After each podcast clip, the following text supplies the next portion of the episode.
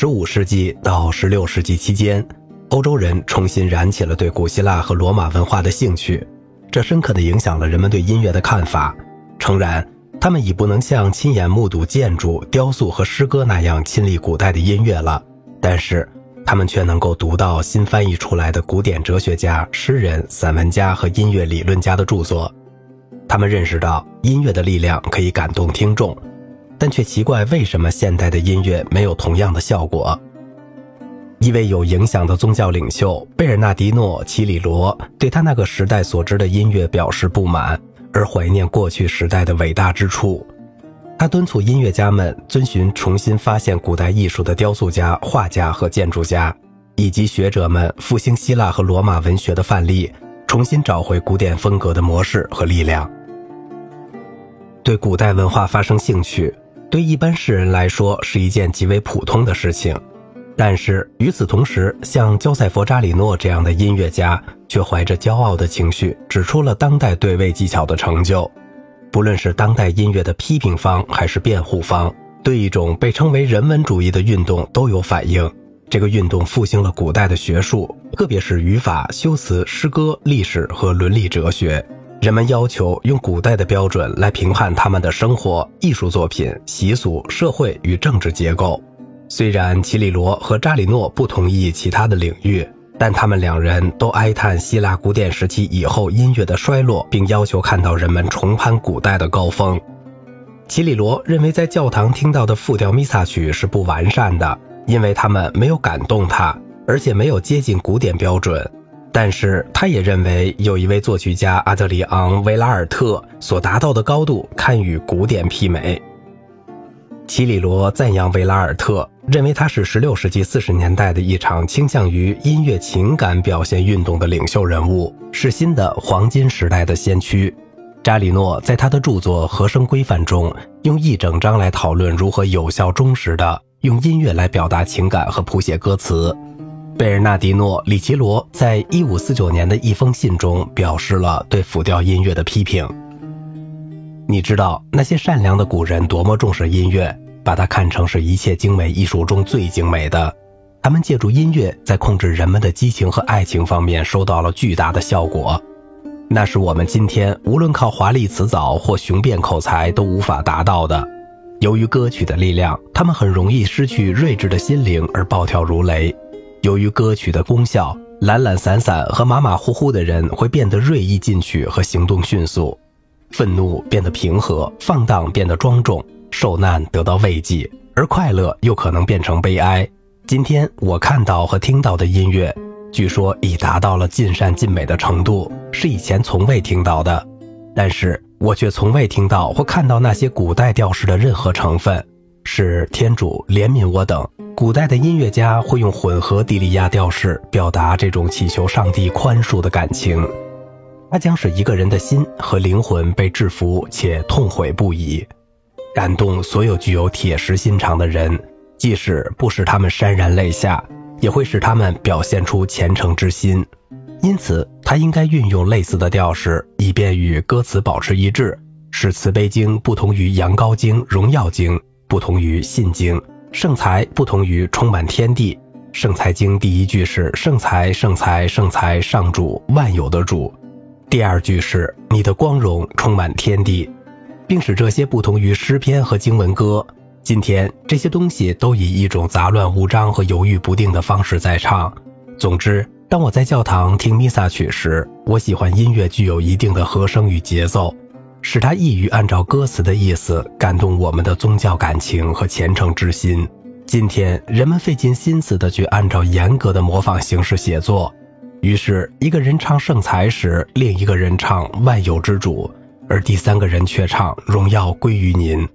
他们又哭又闹又叫，有时听起来就像一月间闹春的猫。一五四九年二月十六日致乌格利诺·瓜尔特鲁奇的信。见《名人书信集》，阿尔多·曼努奇奥编辑，第三卷，威尼斯，一五六四年出版。里奇罗是奥里托·圣卡萨著名的朝圣地的大牧师。人文主义是文艺复兴时期最独特的理性运动，它触及音乐的时间要晚于诗歌和文学的教刊学。但这种延迟也不如一些作者所认为的那样大。一四二四年，在曼图亚宫廷，维托里洛·达菲尔特里建立了一所为贵族和有才能青年学习的学校，学生们攻读波伊提乌的音乐论文，把它当成一种古典课程，而不是一种职业训练的基础。这种在方法上的变化，标志着对过去希腊音乐理论的兴趣重启。又过了半个世纪。来自拜占庭的希腊移民和意大利的搜罗手抄本的人，把一些主要的希腊音乐论文带到了西方。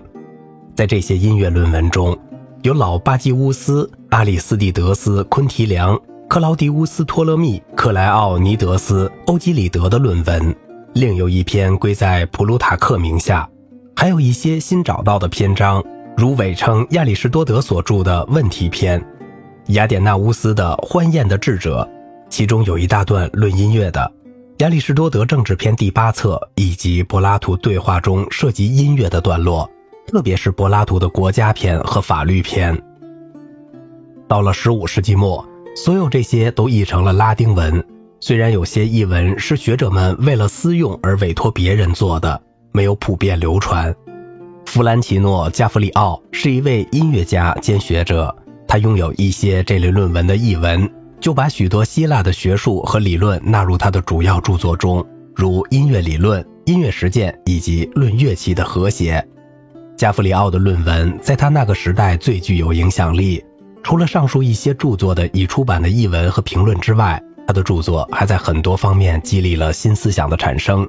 比如在调式、协和音与不协和音、调性系统的要素和范围、调音、词曲关系。以及音乐、人体与心灵同宇宙之间的和谐一致这样一些问题上，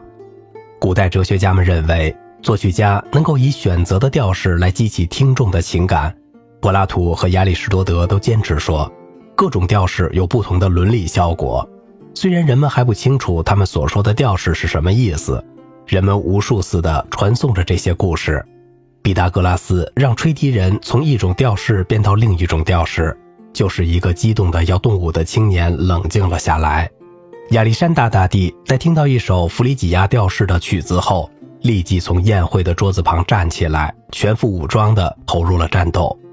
一些理论家和作曲家都认为，这些希腊的调式与名声相似的教会调式是一样的，而前者激发感情的力量，后者也应具备。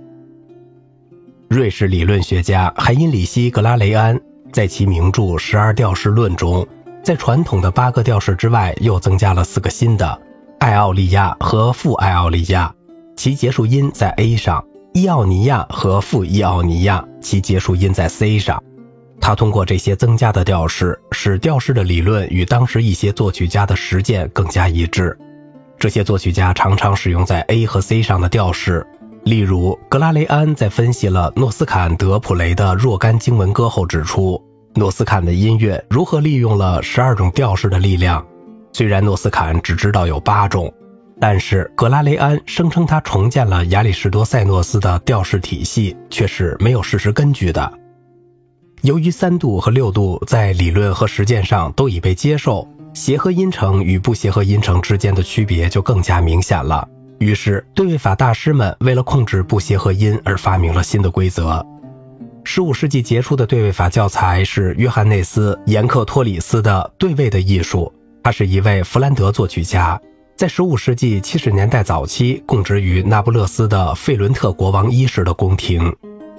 他悲叹地说，在老一代作曲家的作品中，不协和音多于协和音，并在序言中宣称。四十多年前的作品都不值得一听了。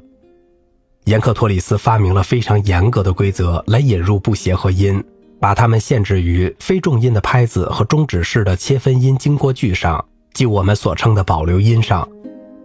这些规则又由后来的意大利作者的论文加以进一步精炼，最后综合在扎里诺的著作《和声规范》中。焦塞佛·扎里诺认识到他那个时代音乐的复兴。不管是由于时运不济，还是由于那些音乐和其他学术缺乏尊重人的疏忽，音乐已从他一度雄居的顶峰跌落至最最邪恶的深渊中。曾经给予他难以置信的尊崇，后来又认为他如此低劣和可比。如此的一文不值，以致有识之士干脆不承认它的存在。在我看来，之所以发生这样的情况，是因为它已经没有保留一丝一毫它过去有过的可敬的严肃性，因此，任何人都可以幸灾乐祸地肢解它，用许多不值得尊敬的方法去糟蹋它。但是，对全能的上帝来说，音乐是愉悦的，因为通过伴有优雅和甜蜜音调的赞美诗，他的无限的权力、智慧和善良将向世人扩大和显现出来。他似乎不能容忍用来礼拜他的艺术被视为是卑下的，因为我们这些下界的人都承认，在天庭上唱诵他的天使们的歌声是多么的甜美，因此。他赐给我们这个时代以恩典，是阿德里昂·维拉尔特降生。他是曾经从事音乐事业的人中一位稀世之才。他是再生的毕达哥拉斯。在详细的考察了音乐的现状后，他发现了许多错误，并开始来改正这些错误，恢复了音乐曾经有过和理应享有的荣耀和尊严。他指出，以精美的方法、清晰的调式来写作音乐作品的合理次序。他在自己的作品中向我们展示了这些东西，摘自《和声规范》，威尼斯，一五五八年。好了，今天的节目就到这里了，我是小明哥，感谢您的耐心陪伴。